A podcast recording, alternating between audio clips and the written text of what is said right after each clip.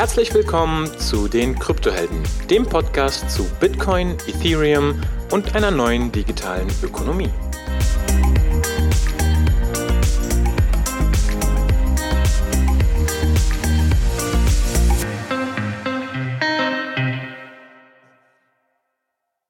So, herzlich willkommen, liebe Kryptohelden, zu einer neuen Folge. Heute machen wir, ja, es ist eher so eine ein eins folge Und zwar nehmen wir uns heute das Thema Stock to Flow vor.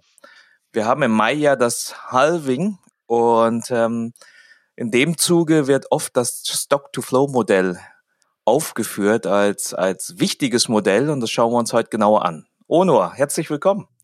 Hallo Hung, hey, äh, freue mich auf die heutige Folge ich muss ehrlich gestehen, ähm, nach meiner, nach meiner Trading-Odyssee, äh, so 2016, 2017, habe ich komplett aufgehört. Äh, und ich habe auch Stock to Flow 100 Mal gehört, habe es mir noch nie angeguckt. Ich bin mega gespannt. Ich, ich weiß nicht, wie es funktioniert. Und deswegen bin ich sehr, sehr gespannt. Alles klar. Gut, dann schauen wir uns das gemeinsam an. Ich habe ein bisschen was vorbereitet. Also von den Themen her, was wir uns mal anschauen sollten oder welche Fragen wir nachgehen, ist, ähm, gucken wir uns einfach mal an, welche Annahmen stecken denn hinter dem Stock-to-Flow?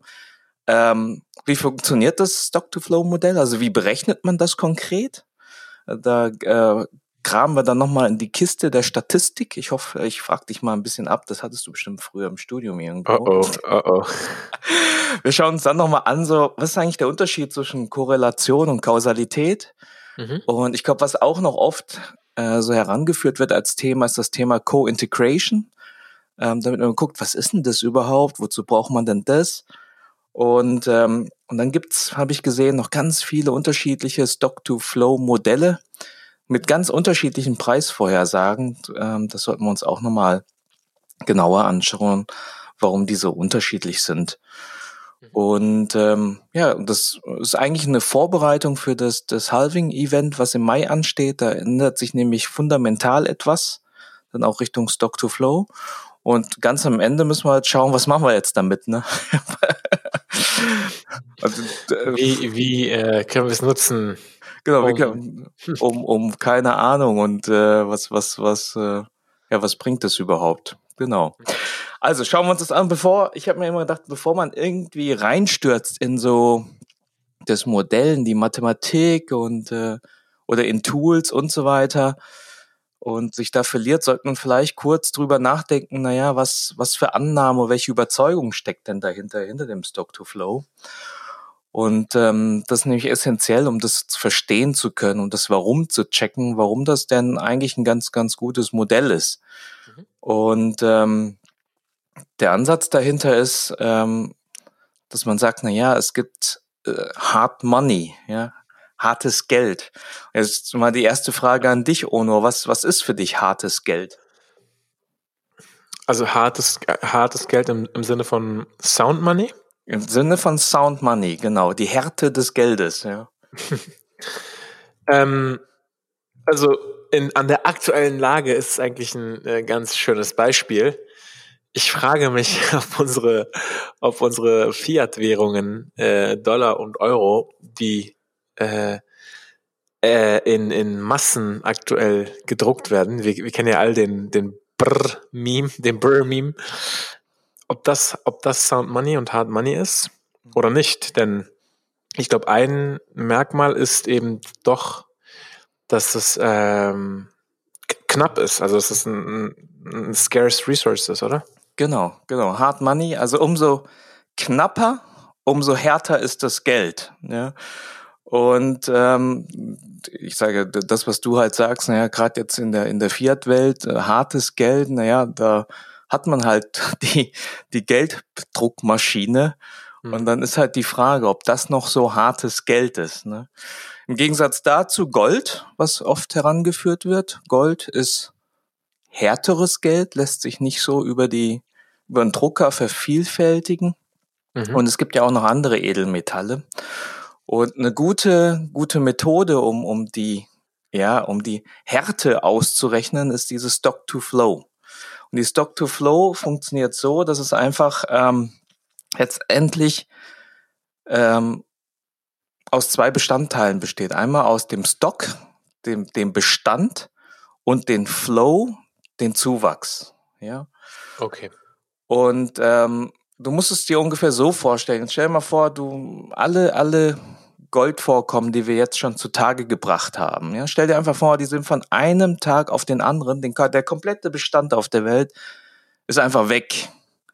Die Frage ist, mit dem, mit dem Schürfen, mit dem Herr, Herr, Herr ähm, Zutagebringen des Goldes, mit dem Mining, wie lange würde es ungefähr dauern, bis du den gesamten Bestand wieder hast?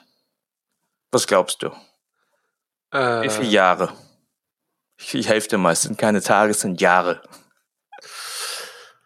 Also, erste Annahme ist, dass wir immer noch schürfen, dass es immer noch Gold gibt. Zweite Annahme ist, dass wir es schon seit, keine Ahnung, 200, 300 Jahren machen. Also hätte ich jetzt einfach mal 500 Jahre gesagt. 500 Jahre, bis wir sozusagen den Bestand wieder haben. Obwohl, naja, ja, ich, ich sag's einfach. Ich habe keine Ahnung, aber ich Ja, ich, mer ich, mer ich merk's gerade. Du hast echt dich überhaupt nicht mit dem Thema beschäftigt. Das äh, erschüttert mich, nein.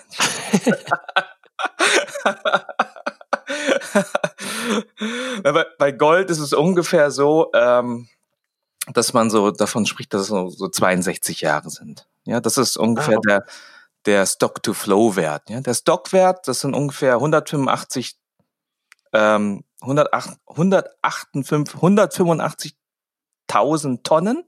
Mhm. So schätzt man den Bestand. Das ist halt ganz schwierig, ja, aber das ist so ungefähr das, was man schätzt. Und man schätzt ungefähr, und das ist der Flow, ähm, dass man äh, pro Jahr ungefähr 3000 Tonnen wieder zutage bringt. Und wenn man dann diese 185.000 durch die 3000 teilt, dann hat man die 62 Jahre. Ja? Also man braucht 62 Jahre, um wieder diesen Bestand zu haben, den man, den man aktuell hat. Mhm.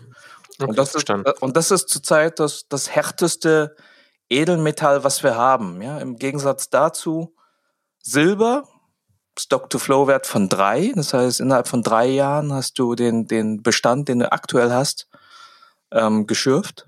Ja, Palladium, Stock-to-Flow-Wert von eins. Platinum 0,4. Ja. Aber wie, wie, ich verstehe es nicht ganz. Also, wie können es denn drei Jahre sein? Silber wird doch schon seit, keine Ahnung, wie viele Jahren geschürft, oder? Ja, schon, genau. Aber trotzdem, den Bestand, den du jetzt aktuell hast, und du schaust dir einfach diese Zuwachsrate an, dann schaffst du es tatsächlich in drei Jahren, den Bestand wieder zu schürfen. Also hat es, hat es was mit, ähm, keine Ahnung, technologischem Fortschritt zu tun, dass man jetzt quasi schneller schürfen kann und, und äh, weiß, wo diese Vorkommen sind? Oder ist es eher so, dass der Bedarf nicht so hoch ist und deswegen Silber nicht so viel geschürft wird, aber theoretisch kann? Oder, oder andersrum, dass jetzt der Bedarf höher geworden ist? Ja, ich glaube, ich meine. Hm? Ja. Ja, das, also bei der Zuwachsrate meinst du?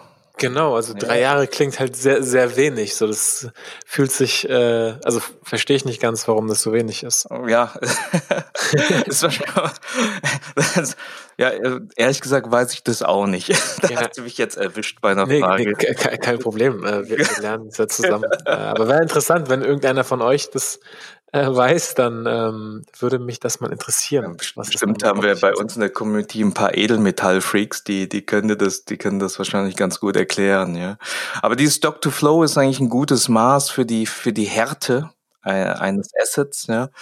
Und historisch betrachtet ist es auch so, dass, dass das Gut mit dem höchsten Stock-to-Flow-Wert eigentlich tatsächlich als Geld benutzt äh, worden ist oder sich durchgesetzt hat. Ja, weil man kann sich vorstellen, irgendwie, wenn du jetzt, und das äh, äh, ist auch in einigen Artikeln so aufgeführt, wenn du jetzt irgendwie Silber als so den das Geld nutzt, ja, dann ist dieser dieser Wert von drei schon ein bisschen strange, weil dann dann heißt es irgendwie das, was du in der Hand hältst, das das äh, oder den Bestand von Silber, den man jetzt hat, den kriegt man in drei Jahren eigentlich wieder. Mhm. Und dann, ähm, dann nimmst du natürlich lieber Gold, was härter ist und knapper. Ne? Also mhm. Stock to Flow als, als Maßeinheit für die Knappheit. Genau.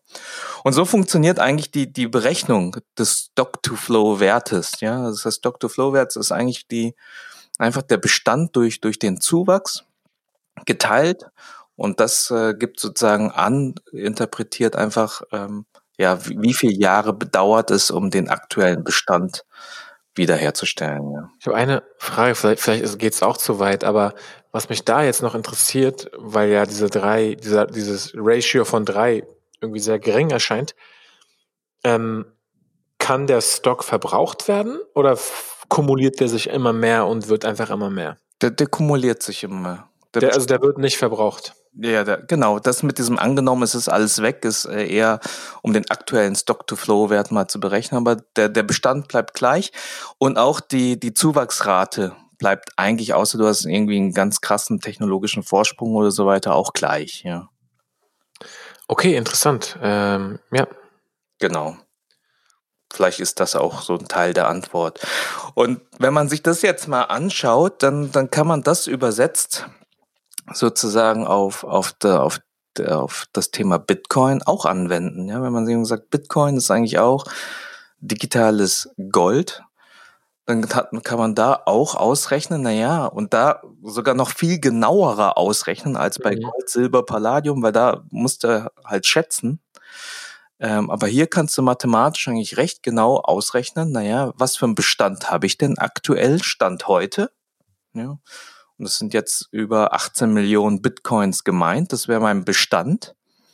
Und der Zuwachs jährlich im Bitcoin, der kommt ja letztendlich durch äh, die Block Rewards, mhm. durch das Mining. Ne? Und damit ergibt sich automatisch ein Stock-to-Flow-Wert für Bitcoin. Und der liegt aktuell bei ungefähr 26, ja, zwischen 25 und 27 bei Bitcoin. Mhm. Vielleicht, ähm, ich weiß nicht, ob, ob da alle so tief drin sind, wahrscheinlich schon mit Block Rewards und so weiter. Vielleicht kannst du das nochmal kurz, kurz ausführen, Block Rewards, wie das da äh, genau funktioniert. Und auch so mit diesem Zuwachs, da gibt es auch die Difficulty und die zehn Minuten yeah. und so weiter. Genau, also der, das Netzwerk wird ja abgesichert durch Miner und der Anreiz für die Miner sind eben Bitcoin. Und die beiden Einkommensströme sind einmal die Transaction Fees, die einen geringen Teil ausmachen, aber einmal auch ähm, die Coinbase Block Reward, die neu kreierten Bitcoin aus dem Netzwerk. Das fing bei 50 Bitcoin an, wurde dann einmal halbiert auf 25 Bitcoin, wurde dann nochmal halbiert auf 12,5 Bitcoin und wie du gesagt hast, wird ziemlich bald im Mai nochmal halbiert auf ähm, 6,25 Bitcoin. Und das ist der Anreiz, warum Miner eben das tun und das macht das Netzwerk sicher und, und hart angreifbar beziehungsweise Sybil resistant. Ähm, und mit den zehn Minuten ist einfach, das ist die, also die, es gibt eine Difficulty Target, dass ein Block ungefähr, ungefähr im Durchschnitt zehn Minuten dauern soll, bis er gelöst wird oder proposed wird. Und sollte zum Beispiel, sollten zu viele Blöcke zu schnell gelöst werden, wird eben die Difficulty hochgeschraubt, dass es sich wieder verlängert. Dauert es wiederum zu lange, wird die Difficulty heruntergenommen, dass es sich verkürzt und so kommt man im Durchschnitt auf 10 Minuten ungefähr. Genau. Und dadurch lässt sich auch der Stock-to-Flow-Wert, gerade dieser Flow-Anteil halt sehr genau ausrechnen. Ja, du kannst einfach sagen, na ja, gut, ich habe äh, ungefähr im Durchschnitt des Jahres alle 10 Minuten habe ich einen Block-Reward und der ist in Höhe von aktuell 12,5 Bitcoin. Und wenn ich das nehme, dann habe ich in diesem Jahr sozusagen einen Zuwachs von 657.000 Bitcoin. Ja? Und wenn man dann irgendwie sagt, na gut, wir haben jetzt schon ungefähr über 18 Millionen Bitcoin, die äh, gemeint sind, die im Umlauf sind, und teile die durch äh, die 657.000, die in diesem Jahr hinzukommen, dann landen wir aktuell bei einem Stock-to-Flow-Wert von ungefähr 27. Mhm. Also im Vergleich dazu Gold 54. Genau. Und wenn man sich das so anschaut, auch das ist halt, deshalb ist dieses Halving auch im, im Mai so interessant. Also wir haben ja ähm, im Durchschnitt alle vier Jahre das Halving. Und wenn man sich das mal so in die Zukunft äh, genauer anschaut, werden wir, da Bitcoin jetzt ungefähr acht Dezimal, nicht ungefähr, sondern genau acht Dezimalstellen hat, ähm, werden wir genau 33 Halvings haben, bis wir dann sozusagen bei einem Block Reward von wirklich null so BT, null Bitcoin, null Satoshi angelangt sind. Ja, das heißt, wir haben 33 Halbierungsereignisse alle vier Jahre. Zwei hatten wir jetzt schon, einer, der in zwei Monaten ungefähr ansteht, äh, bis wir dann wirklich kein kein Block Reward mehr haben. Ja. Das heißt, der letzte Bitcoin wird im Jahr 2140 geschürft werden. Mhm. Und äh, dann sind wir wirklich an einem Punkt, wo dann wirklich deflationär äh, Bitcoin da ist. Es wird nie neue Bitcoin geben und äh, es, es werden eher Bitcoins verloren gehen, die, nämlich die Besitzer, die ihre Private Keys verlieren. Ne? Genau. So. Ja. Und deshalb wird es jetzt auch spannend. Also wenn man sich jetzt einfach die Formel mal äh, anschaut, die jetzt ähm, die jetzt gemacht worden ist, um, um sozusagen über den Stock-to-Flow-Wert den, den, den, den Preis in US-Dollar zu ermitteln. Ja, dann hat man ja sozusagen, kennt man vielleicht noch von, von der Statistik und so weiter, lässt, lässt man so Regressionen laufen, ähm, guckt sich einfach an, so wirklich den, den Stock-to-Flow-Wert äh, und legt den dann nochmal in, in so einem Diagramm kann man sich veranschaulicht äh, vorstellen, nochmal mit den äh, äh, wirklichen Preisen in US-Dollar. Und äh, ermittelt dann halt eine Formel, die annähernd halt sozusagen genau, also die über eine Regression halt genau die Formel. Und die lautet aktuell, dass der US-Dollar-Preis von Bitcoin ist gleich 0,18 mal diesen Stock-to-Flow hoch 3,3. Ja, das, das ist jetzt die Stock-to-Flow äh, Formel. Man sieht da schon, ich weiß nicht, ob vielleicht erinnert sich der eine oder andere nochmal Statistik, Grundkurs, Regression. Eine Standardformel ist ja irgendwie y ist gleich so ein Koeffizient a mal x plus c oder so. Ne? Und das war in so einem linearen Bereich. Und was die, die äh, Kollegen jetzt, Stock to Flow, äh, jetzt gerade Plan B, der das in seinem Artikel dann im März 2019 auch nochmal dargestellt hat, gemacht haben. Die haben das dann eher nicht in diesem linearen Bereich, sondern in diesem, dieser logarithmischen Welt zusammengebracht, deshalb auch dieses Stock-to-Flow hoch und äh, dort halt sozusagen diese Regression laufen lassen und ähm, damit eigentlich, ja, wenn man rückblickend in die Vergangenheit schaut, einen ganzen diese ganzen Preisanstiege eigentlich ganz gut erläutert hat. Ne? Okay, also 0,18 ja. mal 26, oder? Mal, genau, 26, 27, je nachdem, hoch 3,3, genau. Okay, jetzt muss ich genau. gucken, wo hier mein, mein Hoch ist, aber. äh. das, das, es gibt, und das ist vielleicht auch ganz, ganz interessant. Ähm, okay, ich habe eine Zahl. Ja, sag. 9522. Genau, genau. Das, es, es gibt, es gibt, und das ist es halt durch dieses, äh, durch dieses, in der logarithmischen Welt gibt es dann durch diese kleinen Änderungen in den Zahlen schon riesengroße Sprünge. Also man sieht jetzt Pre Preisvorhersagen für nach dem Halving von irgendwie zwischen 55.000 und 100.000. Aber, und warte mal ganz kurz. Hier, Jetzt, weil das ist ja super spannend. Wie veränderten sich, also wie verändern sich, sich die Koeffizienten? Verändert sich die 0,18 irgend, überhaupt? Naja, ähm, über die, die haben ja eine Regression laufen lassen. Das sind mhm. die, die 0,18 ist sozusagen als Schätzwert bestmöglich herausgekommen und die 3,3 auch, ja. Und, und das Jetzt, heißt nur der Stock-to-Flow verändert sich? Nur der Stock-to-Flow verändert sich. Und da gibt's aber schon, ja, beim Stock-to-Flow, je nachdem, äh, schau, das, es gibt zum Beispiel ein paar Modelle, die halt sagen, na ja, wir haben jetzt nicht nicht die 18 Millionen als Bestand, sondern ein paar, die sagen halt, äh, wir ziehen jetzt noch die eine Million von dem Satoshi ja. weg, ja, weil wir nehmen an, die sind nicht mehr da, ja, zum Beispiel. Oder es gibt auch diese Zuwachsrate, ja, ähm, das haben wir jetzt mathematisch irgendwie so gesagt, alle 10 Minuten und alle ja. 10 Minuten 12,5. Aber tatsächlich ist es ja nicht genau so. Ne? Man kann auch einen Durchschnitt nehmen. Was waren sozusagen die, die, wann, wann, wann wurden die Blöcke denn tatsächlich generiert? Ja? Die Abstände können ja unterschiedlich sein. Und nimmt man da irgendwie die letzten zehn Tage als Durchschnitt und rechnet die hoch auf ein gesamtes Jahr oder nimmt man einfach so die letzten zwölf Monate? Und je nachdem, was du halt machst, hast du schon einen unterschiedlichen Stock-to-Flow-Wert und damit auch einen anderen Wert in der Hochrechnung. Ja. Okay, okay, okay. Interessant. Ich experimentiere hier gerade rum mit verschiedenen Stock-to-Flows. Ja, kannst du machen. Und je nachdem, welchen Stock-to-Flow du hast und dann halt nochmal eine Regression laufen lässt, kann, kann es halt zu anderen Koeffizienten Ah, das, halt das wäre meine nächste Frage. Ja. Das wäre meine nächste Frage. Genau. Ob die statisch sind und konstant oder ob die sich verändern, aber oh nein, okay, das, macht Sinn. Genau, du lässt ja, du, das ist die Regression, das ist ja ein Schätzverfahren auf, und je nachdem, was du halt vorgibst als Stock-to-Flow, kommt halt ein anderer Koeffizient raus, ja, hier die 0,18 oder diese hoch 3,3. Und damit, damit äh, sind wir dann schon sozusagen bei, bei den Unterschieden. Und die schlagen halt extrem rein, weil wir ja im Logarithmusbereich unterwegs sind und nicht in, in irgendwie einen linearen Bereich. Ja. Genau.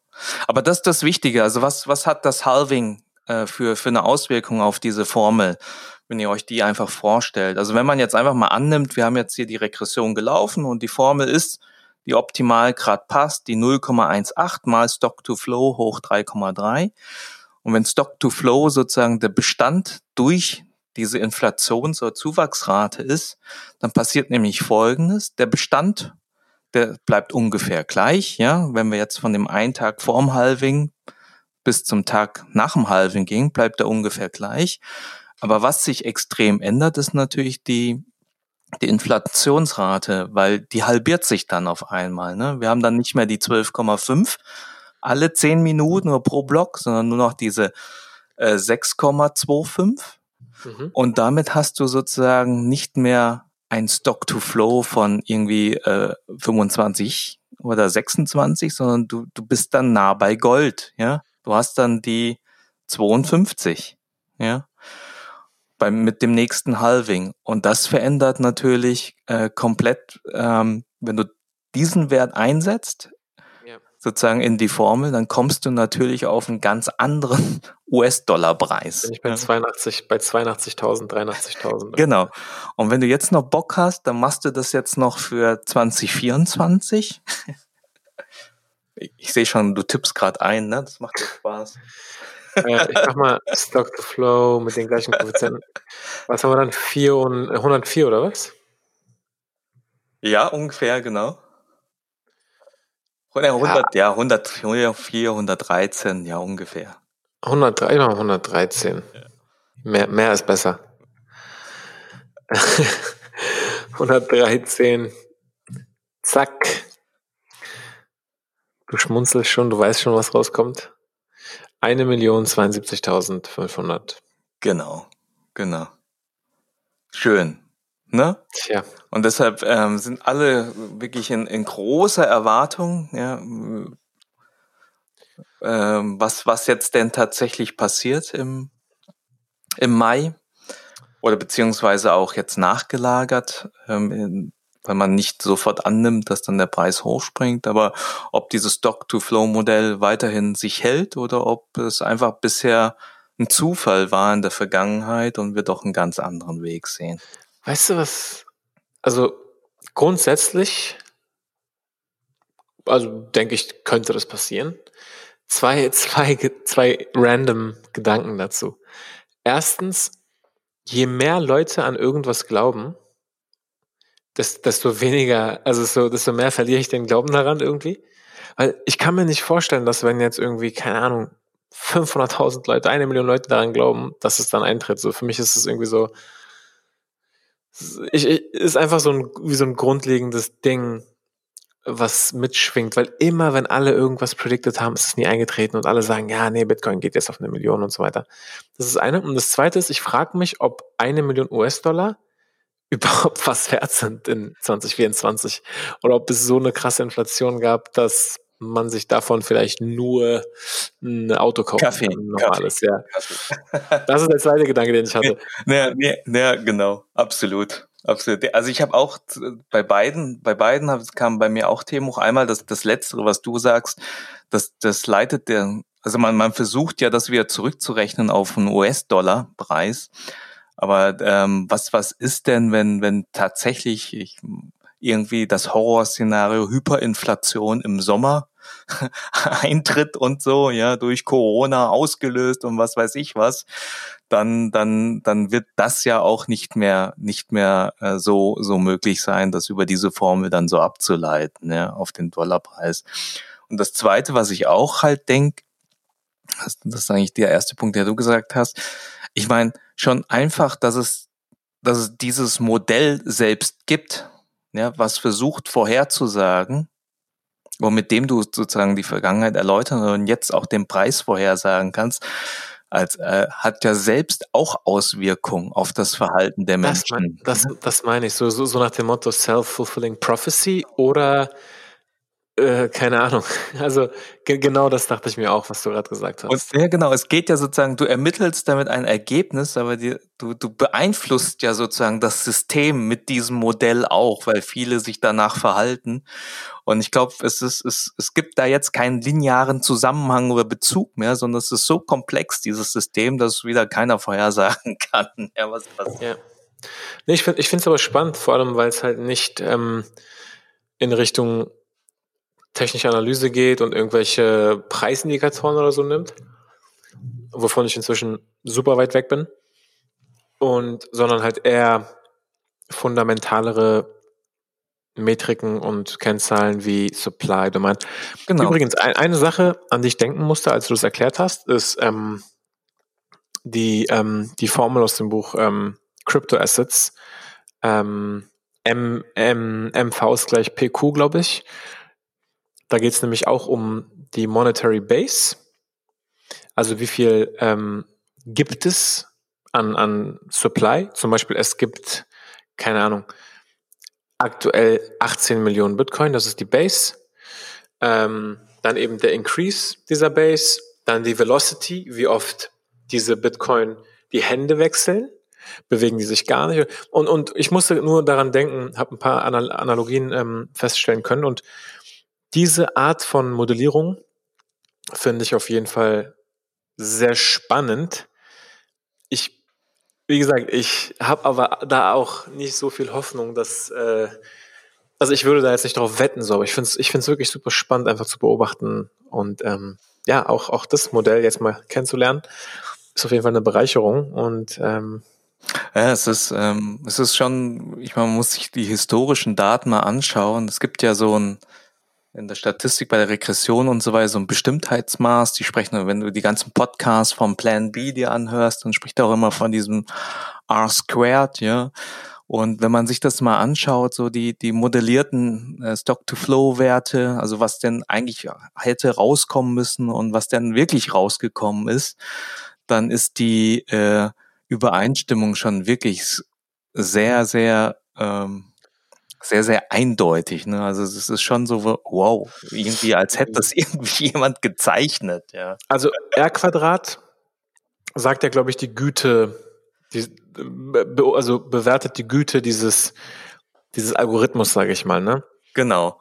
Ich, man muss aber vorsichtig sein, aus folgendem Grund.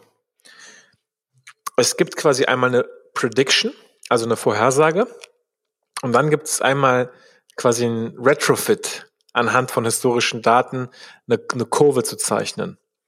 Und das sind zwei verschiedene Sachen. Und ich finde, und, und, du kannst zum Beispiel in drei Jahren ähm, kann es sein, dass die Kurve sogar noch besser passt, weil du die Koeffizienten noch ein bisschen getweakt hast. Und die Kurve jetzt passt noch ein bisschen perfekter und, und dein Gütemaß gut. Aber es heißt also, also du passt sie sozusagen danach an. Ja. Also ich, ich meinte damit nur, äh. das Thema Prediction ist halt, ist halt nochmal was anderes. Ja. Und gerade im Bereich von Statistik ähm, ist es unheimlich schwer. Also es ist wirklich unheimlich schwer, gute Vorhersagen zu treffen. Ähm, aber ich bin gespannt. Vielleicht ist das ja ein Modell, was äh, womit das sehr gut funktioniert. Gab es denn mal irgendwie so Fallstudien, wo jetzt jemand damit getradet hat, live und weil das ist ja nur, also laut diesem Chart geht's ja nur nach oben. Ne? Der, der, das Chart würde ja jetzt nicht ein Short-Signal geben sozusagen, weil der Stock-to-Flow wird ja nicht äh, kleiner. Ja, ja. Nee, also ich meine, du musst dir gucken, musst schauen, es war ja, dieses Halving-Event ist ja das Event, womit man jetzt danach zum ersten Mal etwas hat, wo man dann wirklich sehen kann, funktioniert oder funktioniert es nicht, ne? Weil das, das, das Stock to Flow, der Artikel kam im März 2019 raus. Und du musst ja seit März 2019 gibt's halt leider kein Halving. Und deshalb hast, hast, ist der Stock-to-Flow-Wert halt äh, recht stabil. und, und jetzt kommt zum ersten Mal wirklich dieser Ausschlag. Und ja, mal gucken, ob wer, wer jetzt sozusagen demnach tradet. Aber da kommen wir danach nochmal zu. Okay. Es, gibt, es gibt noch ein paar Punkte. Ich meine, jetzt haben wir uns das mal angeschaut, welche Annahme steht dahinter. Ich glaube, das ist nochmal wichtig, dass man sagt, ah, das sind jetzt nicht irgendwelche technischen Analysen mit Resistance, Support oder sonst was, sondern wirklich die Überzeugung, Knappheit, Härte des Geldes, an Gold angelehnt und sozusagen eine andere Methode oder eine andere Sichtweise, um, um äh, ein, ich sag mal, einen fairen Preis auszurechnen. Mhm. Und äh, wir haben uns jetzt die Formel angeschaut. Was ganz wichtig ist, ich kann, ihr kriegt die Links auch äh, in den Show Notes, also auch zu diesem Artikel von Plan B. Äh, in Seyfedins Amurs Buch äh, Bitcoin Standard ist auch ein kleiner Artikel drin oder ein kleiner Abschnitt, sorry, Abschnitt über, über das Dr. Flow. Er hat selbst, glaube ich, nicht irgendwie ausgerechnet und angewendet auf Bitcoin, hat aber dort nochmal so in Richtung Härte des Geldes die Sachen erläutert. Und ähm, da könnt ihr euch das nochmal genau anschauen. Ähm, was jetzt nur wichtig ist in dem Kontext, was oft äh, aufgebracht wird, und ich glaube, dieser Unterschied ist halt, es ist sehr wichtig, wenn man sich so welche Modelle anschaut, ist der Unterschied zwischen Korrelation und Kausalität. Ja, ähm, weil wir haben jetzt hier, wir haben jetzt hier über die über dieses Stock-to-Flow, über das Modell haben wir jetzt natürlich eine eine Linie, die wir zeichnen können. Ja? Und wir wir sehen jetzt, dass der dass der Preis dieser Linie folgt dem Modell. Ähm, das heißt, es gibt eine, eine pos positive ähm, Korrelation, ja. Aber das muss ja nicht zwingend bedeuten, dass äh, die in einem kausalen Zusammenhang stehen. Ja? Und ähm, wenn ihr euch auch so Kritiker anschaut des Dr. Flows und ähm, ähm, die, denen mal die Artikel mal anschaut, die, die sprechen dann immer von einem, ah, es könnte eine spurious correlation sein. Ja? Spurious Correlation. Da musste ich auch erstmal nachschauen, was ist denn das für die Statistiker? Wahrscheinlich kalter Kaffee. Aber das ist so übersetzt auf Deutsch, ist das so eine Scheinkorrelation, ja.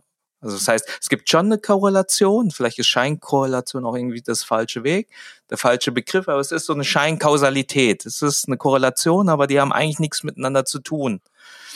Und äh, da gibt's tausend äh, Beispiele für so lustige äh, Korrelationen, die nichts miteinander zu tun haben, aber wo man genau auch sagt, hey, ähm, die, die Linien liegen genau übereinander. Ja, also kann, willst, ja? Du mir jetzt, willst du mir jetzt sagen, dass Eisessen nicht dafür verantwortlich ist, dass man ertrinkt?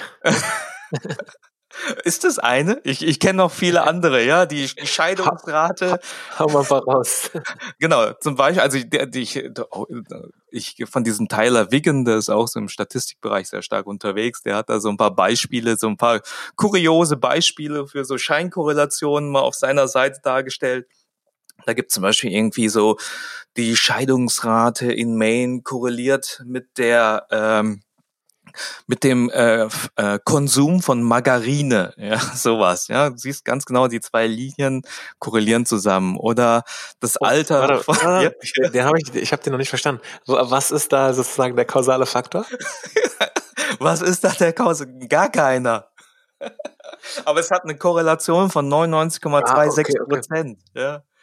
Oder hier nochmal eine Korrelation, also auch höhere, nicht, ganz hoch, 87 Prozent, das Alter von Miss America korreliert mit den ähm, mit den äh, Mordanschlägen, mit irgendwie äh, Bügeleisen, heißen Objekten und irgendwelchen äh, Dampfmaschinen. Ja, auch eine hohe Korrelation.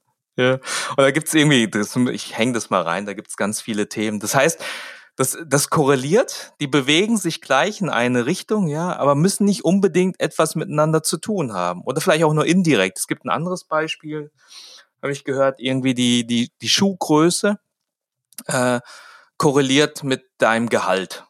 Ja, kannst sagen, ja, oh, okay, okay, wenn das so ist, ja, umso größer der Schuh, umso höher ist dein Gehalt. Ja, das heißt irgendwie, ich als kleiner Mensch, wenn ich Schuh, ziehe mir einfach jetzt Schuhgröße 45 an und dann müsste ich irgendwie mehr verdienen dann, ja. Aber das ist, hängt vielleicht nicht direkt miteinander zusammen, vielleicht indirekt, vielleicht sind beides auch eher Zeichen, ja. Vielleicht hängt es damit zusammen, dass es irgendwie größere Menschen sind mit tieferer Stimme, wo du einfach mehr Vertrauen hast, ja. Und genauso kann das natürlich auch bei diesem Stock-to-Flow-Modell sein, dass man sagt, ja, das korreliert zwar miteinander, aber muss ja nicht zwingendermaßen miteinander zu was zu tun haben. Mhm. Und da ist halt ein Thema, ganz heiß diskutiert ist, nämlich, dass es nicht nur korreliert, sondern auch diesen Co-Integration-Test bestanden hat. Ja. Und dieser Co-Integration-Test, auch da ein Artikel von, von dem Nick Fraudstra, auch ein Medium-Artikel, kann ich euch dann auch nochmal mit reinhängen. Der hat das dann, so ein Statistik, affiner Mensch hat das dann auseinandergenommen, wollte eigentlich beweisen, dass das auch so eine Scheinkorrelation ist eigentlich, weil er gesagt hat, das, das kann nicht sein und ist dran gescheitert. Ja, also hat sozusagen wollte eigentlich beweisen, dass das äh, beides nicht kausal miteinander zusammenhängt und äh, ist zum Schluss gekommen, dass die Dinger co-integrated sind. Also dass es da doch einen kausalen Zusammenhang gibt. Und er nimmt immer dieses schöne Bild, vielleicht mache ich das mal. Äh, wie hat er das gemacht? Also ich, ohne da, da, da tiefer reinzugehen, weil ganz genau verstanden habe ich es nicht. Mhm. Was die, was die machen ist, bei der Co-Integration, die schauen sich dort die, eigentlich die, konzentrieren sich da auf die Abweichungen, auf die Re Residuals nennen sie das, ja, zwischen den Werten, die äh, sozusagen das Modell vorhergibt und den tatsächlichen Werten und schauen sich da sozusagen an, ob diese, gerade diese Abweichungen, ob die äh, systemisch irgendwie kleiner werden, ja. Ich, ich sag's mal so. Ja. Und äh, dort, wo es halt so Scheinkorrelationen gibt, da, da kann man diesen Co-Integration-Test machen und die bestehen den nicht. Und ähm, das Stock-to-Flow-Modell und auch mit, mit dem US-Dollar-Preis, das hat halt genau diesen Co-Integration-Test bestanden. Und damit ähm, ist es halt, ähm, ich sag mal so, kann es einen kausalen Zusammenhang immer noch geben. Mhm. Und er macht da ist, äh, kommt dann auch immer eine Metapher, die oft herangeführt wird, nämlich der, der Hund und der Betrunkene. Ich weiß nicht, ob du das schon mal nee. gehört hast. Er sagt immer, Bitcoin is the trunk and stock to flow is the road home. Ja.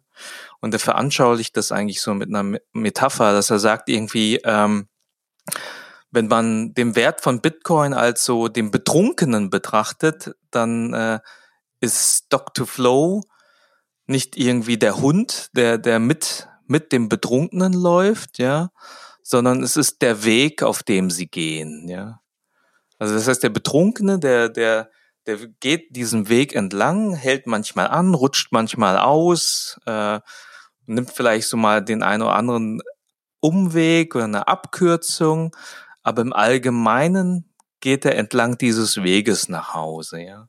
Das mhm. heißt, äh, kurz gesagt, Bitcoin ist der Betrunkene und Stock to Flow ist der Weg nach Hause. Und das ist eigentlich so sein Fazit aus diesem Co-Integration-Test. Ja. Mhm. Also es ist irgendwie nicht, aus seiner Sicht nicht nur, nur halt eine Korrelation. Und äh, genau. Ja, super spannend. Ähm, Kausalitäten zu finden, sind ja so das Nonplusultra ähm, für Data Scientists oder, oder Quanten oder Statistiker oder wie auch immer, Anal Analysten, also Analysts. Und sollte das so sein, ich habe mir das auch überhaupt noch nicht angeschaut, aber also wenn das so gesagt wird, kann ich mir das schon vorstellen, dann ist es auf jeden Fall noch mal ein Stück interessanter. Denn äh, ja, ich bin auch grundsätzlich so eher ein sehr, sehr dateninformierter Mensch und hab auch ein Bauchgefühl, aber ich finde halt so dateninformierte Sachen sind irgendwie schon, haben mehr Hand und Fuß. Deswegen ja. ist es jetzt noch mal interessanter geworden. Ja, schaust dir auf jeden Fall an. Du, du hast ja die Links ja mit drin und äh, beide Artikel, also einmal diesen Stock-to-Flow-Artikel, äh, einmal wirklich auch dieses, äh, diesen Co-Integration-Test. Ähm, ich hänge da noch diese, diese Scheinkorrelation mit rein. Und was ich auch ganz interessant fand, das wurde ja auch ähm, äh, Ende letzten Jahres eigentlich auch, auch gehypt. Die Bayern LB hat das Thema ja mit aufgegriffen und dort auch in ihrem Megatrend äh, in ihrer Studie das mit aufgeführt und auch dort äh, nicht irgendwie gesagt, das ist totaler Schwachsinn, sondern eigentlich eher in die andere Richtung. Auch das hänge ich mal mit rein. Und ich hänge doch mal eine Seite rein. Ähm, da kann man sich die Stock-to-Flow-Werte eigentlich dann genau anschauen. Dieses ähm, Digitalic Net hat auf Basis von, von Plan B halt und, und seinem Stock-to-Flow-Modell das allen bereitgestellt und da sieht man dann nochmal ganz genau die historischen Werte und wie das dann auch in der Zukunft über den Stock-to-Flow-Wert dann projiziert wird. Ne? Mhm. Genau. Was ganz interessant ist, ein paar Diskussionen. Also zum, zum einen hatten, das hatten wir eigentlich vorweg schon genommen, warum so Unterschiede in den Preisvorhersagen. Also ich habe da auch alles gefunden zwischen 55.000 und, und 100.000 irgendwie mit dem nächsten Halving. Ja, je nachdem halt, wir hatten schon gesagt, was nimmst du als Bestand? Nimmst du die, die 18 noch was Millionen? Ziehst du da schon eine Million vom, vom, vom, von Satoshi ab aus diesem ersten Mining? Ja, was nimmst du als, als Durchschnittswert für deine Zuwachsrate? Nimmst du da 10 Tage? Nimmst du 365 Tage? Und dadurch ergeben sich halt halt in der Regression unterschiedliche Variablen und damit lässt sich das halt irgendwie so breit ah, auffächern. Ja. Das ist auch nochmal interessant, weil wenn du 365 Tage nimmst, hast du natürlich einen geringeren Durchschnitt, sage ich mal, als wenn du die, nur die letzten 10 Tage nimmst, wo ja die Difficulty wahrscheinlich im Durchschnitt viel, viel höher ist. Dann hast du wahrscheinlich auch einen viel höheren Stock-to-Flow, ne? Genau, was, was du jetzt ja gerade siehst, ist, wir haben ja aktuell jetzt, wir sind jetzt hier Ende März, ähm, der Preis ist abgesackt, einige Miner haben haben sich verabschiedet kapituliert, und ja. kapituliert. Und jetzt haben wir, haben wir eigentlich nicht alle zehn Minuten einen Block, sondern das ist eine, eine viel längere Zeit. Und damit gibt sich ein Stock-to-Flow-Wert, so wenn man jetzt nur die letzten zehn Tage sich anschaut, von ungefähr, von 30, ja. Äh, wenn du jetzt, also so ein sehr hoher Stock-to-Flow-Wert, ja, was eigentlich, wenn du dann das anwendest, zu einem Preis von über 14.600 Dollar führen würde, ja. Wenn so, du aber die, die adjustet sich alle zwei Wochen nur, ne? Alle ja, genau. 2016 genau. oder 14 genau. Oder, okay, okay. Ja, macht Sinn. Hm. Wenn du das aber über ein ganz, sag mal, die letzten 365 Tage berücksichtigst, dann hast du da weiterhin noch die 25,6, ja? Und dann liegst ja. du bei 8600 US-Dollar. Da siehst du schon die, die krasse, den krassen Unterschied. Ja. Aber weißt du, was, äh, was ich mir dann jetzt wiederum denke? Jetzt denke ich mir gerade, wenn Bitcoin komplett den Bach runtergeht und 90 Prozent der Miner aufhören, aber das Netzwerk noch weiterläuft, dann hätte ja, dann, dann, dann würde man ja für, ja, obwohl, nee, der Gedanke geht nicht auf, weil die Ja, mach mal weiter, aber nimm, nimm mich mal mit, warum denn? Ich, ich wollte nur sagen, so, man könnte es ein bisschen manipulieren, indem man am Anfang dieser Difficulty Adjustment Periode extrem viel Hash Power reinpumpt.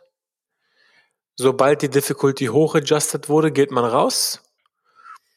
Und dann hätte man halt in, de, in diesen zwei Wochen einen viel höheren Stock-to-Flow.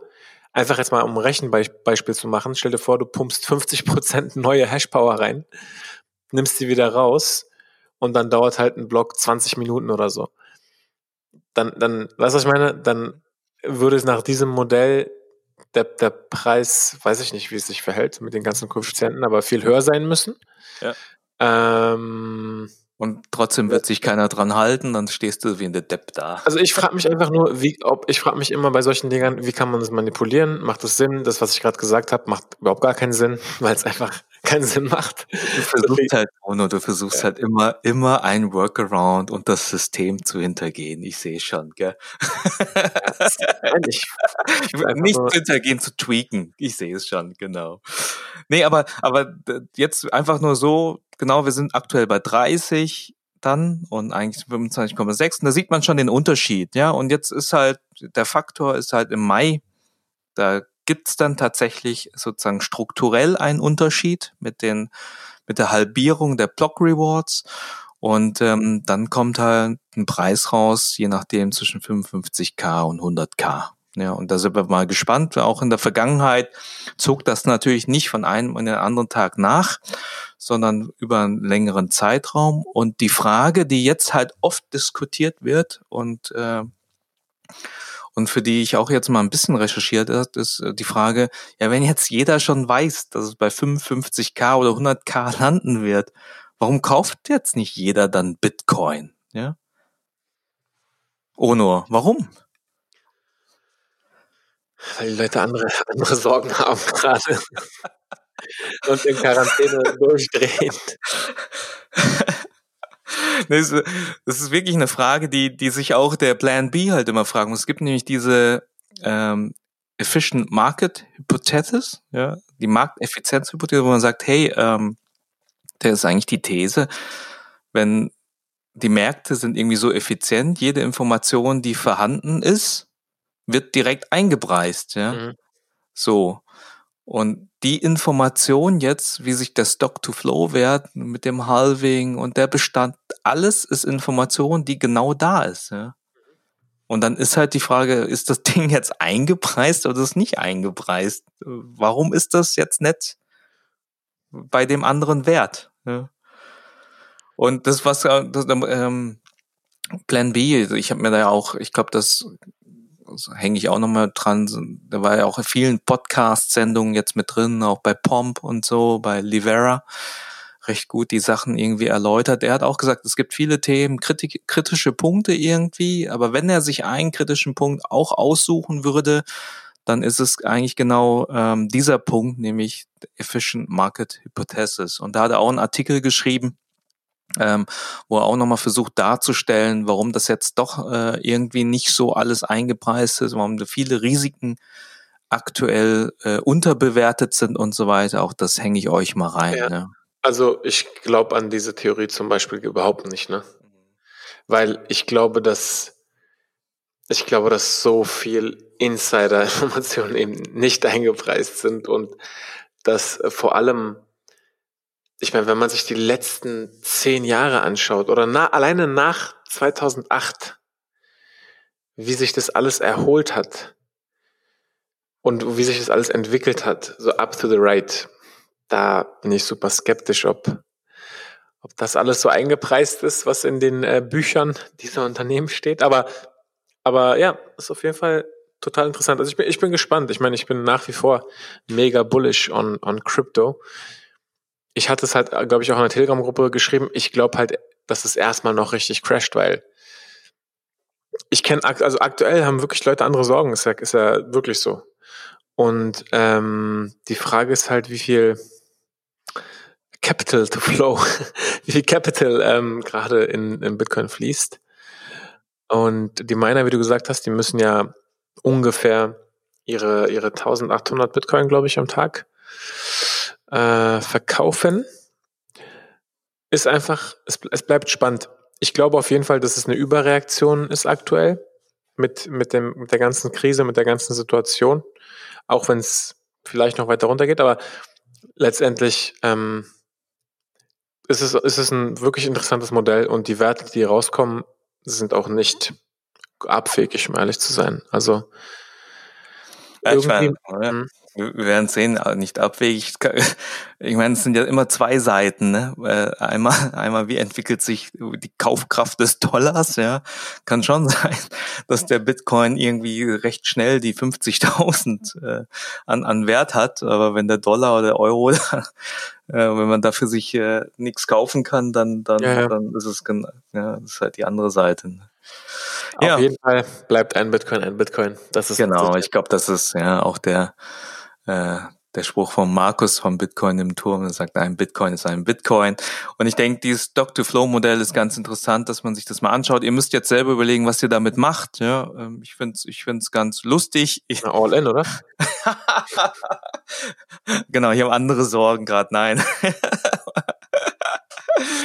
und, und aber es zeigt schon so ein bisschen, wenn man, deshalb meine ich auch, am Anfang habe ich das Thema nochmal mit reingebracht, nicht nur wie das technisch jetzt funktioniert oder mathematisch, sondern wirklich der, die Überzeugung, die dahinter steckt. Ja, wenn man eigentlich die Überzeugung hat, hey, ähm, das Geld soll, bestes Geld ist, ist, ist hartes Geld und äh, wenn hart sozusagen äh, dieses die Knappheit ist und Stock to Flow ein gutes Maß für die Knappheit und man da voll wirklich sich identifizieren kann mit dem Thema, äh, ich glaube, dann, dann sollte, sollte man am dem Stock-to-Flow-Modell, kann man dem ein bisschen, bisschen mehr Glauben und guten Gewissens Glauben schenken und da ein bisschen was rein investieren.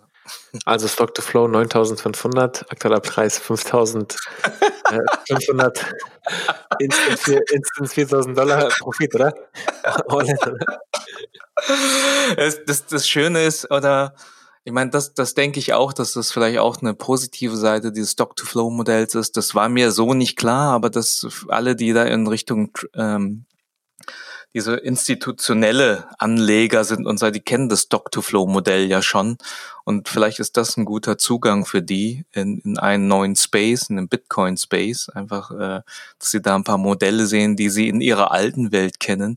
Und vielleicht gelingt es ja dann den ein oder anderen äh, institutionellen äh, Anleger ja, doch vielleicht es zu wagen, ja, äh, was reinzusetzen mit dem Stock-to-Flow-Modell im, hm. im, Hintergrund als Backup. Ja. Wir werden sehen. Spannend, es bleibt spannend, was genau. äh, passiert. Also, wir werden, ja genau, ich glaube, wir machen einfach mal eine Folge nach dem Halving, gucken uns das mal an. Es wird, es wird eine super spannende Zeit und äh, ja, wenn ihr Fragen habt, Themen habt, wenn ihr gemerkt habt, dass wir das eine oder andere vielleicht falsch dargestellt haben, dann korrigiert uns gerne in der Telegram-Gruppe. Link ist in den Show Notes mit drin. Bestimmt haben wir da die, den einen oder anderen statistikaffinen Data Scientisten und so. Ähm, bin gespannt auf das Feedback. Ich habe äh, probeweise mal nachgeschaut. Ähm, der Stock Flow von Silber scheint irgendwie 22 zu sein. Ach du Scheiße, wie komme ich denn auf drei? Und bei Gold war es bei 62, ne? Ja, ja, es gibt unterschiedliche Zahlen. 54, 62. Das war in einem, in einem Plan B-Artikel und, und 22 wäre, würde meine Welt nicht komplett erschüttern. Sorry. Bei drei verkaufe ich mein ganzes Silber. Meine ganzen deine, deine, Hals, deine Halskette oder wie? Äh, äh, zwar, genau, meine, meine, meine Königs, äh, Kette. Okay, nee, gut, gut, dass du mich jetzt korrigiert hast, ja. Ich aber weiß nicht, da hat dein das kennengelernt. Ja, aber die drei, das hat dein Gefühl doch schon gezeigt, das passt irgendwie nicht. Ich weiß nicht, wo ich das hergezogen habe. Muss ich nochmal nachschauen. Gut, sehr vielleicht schön. Wurde, vielleicht wurde ja? eine riesen äh, Mine irgendwo errichtet und neue Maschinen, die so viel schürfen können wie vor letzten, in den letzten 50 Jahren nicht. Das kann man einfach Gas geben, drei Jahre und die ganze Silber-Supply verdoppeln, sodass dein Silber einfach 50 Prozent verwässert. Nee, ich glaube drei, das kann nicht sein. Na schön, cool. Nee, ich Oder? Nicht, ja, nee, ich habe das extra hab, eingebaut dann am Anfang der Folge, um einfach zu schauen, ob die Leute noch äh, mir wirklich zuhören und auch alles challengen und stressen. Ich habe das Rätsel gelöst. Ja, genau. Ich sage nicht alles, du was wir. Insider-Informationen. Die Märkte sind nicht effizient. Du hast Insider-Informationen, dass ein Riesenkomet der aus Silber besteht, in drei Jahren die Erde trifft. Ja, und dann haben wir unsere Supply von den letzten 22 Jahren. Scheiße, jetzt habe ich es hier verraten, ja. Genau. In dem Sinne, Leute, haltet die Ohren steif und äh, wir hören uns wieder dann zur nächsten Folge. Oh nur. Vielen also. Dank fürs Challengen. Bis dann. Macht's gut. Ciao. Ciao.